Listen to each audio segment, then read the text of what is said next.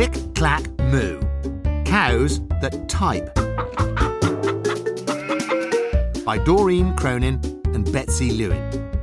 Read by Rick Mail.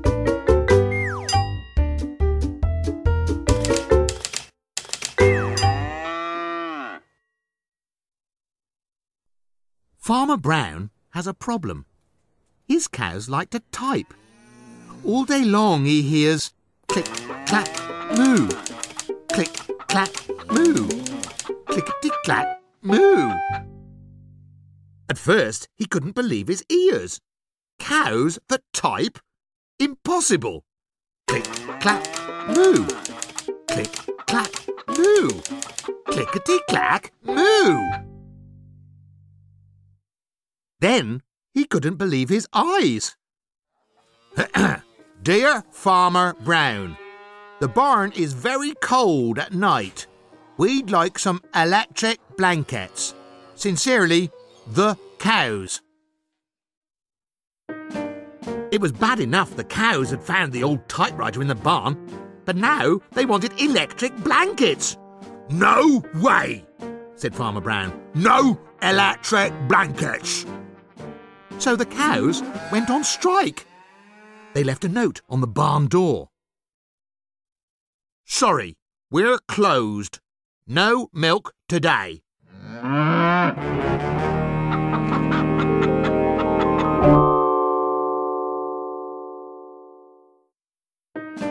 No milk today? cried Farmer Brown. In the background, he heard the cows busy at work. Click, clack, moo. Click, clack, moo. Clickety clack, moo. The next day, he got another note. Dear Farmer Brown, the hens are cold too. They'd like electric blankets. Sincerely, the cows. The cows were growing impatient with the farmer. They left a new note on the barn door. Closed. No milk, no eggs. No eggs? cried Farmer Brown. In the background, he heard them. Click, clack, moo.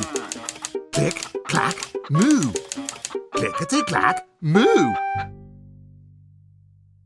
Cows that type? Hens on strike? Who ever heard of such a thing? How can I run a farm with no milk and no eggs? Farmer Brown was furious. Farmer Brown got out his own typewriter. Dear cows and hens, there will be no electric blankets. You are cows and hens. I demand milk and eggs. Sincerely, Farmer Brown.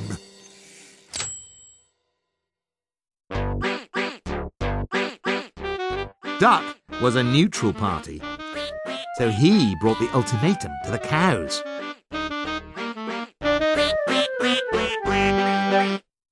The cows held an emergency meeting. All the animals gathered around the barn to snoop, but none of them could understand moo.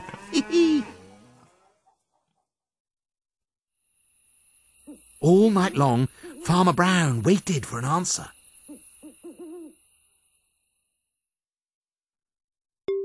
Duck knocked on the door early the next morning. He handed Farmer Brown a note. Dear Farmer Brown, we will exchange our typewriter for electric blankets. Leave them outside the barn door, and we will send Duck over with the typewriter. Sincerely, the cows. Farmer Brown decided this was a good deal. He left the blankets next to the barn door and waited for Duck to come with the typewriter.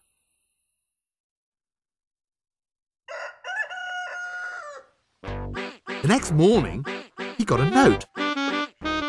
Dear Farmer Brown, the pond is quite boring. We'd like a diving board. Sincerely, the ducks. Click, clack, quack. Click, clack, quack. Clickety clack, quack. Oh.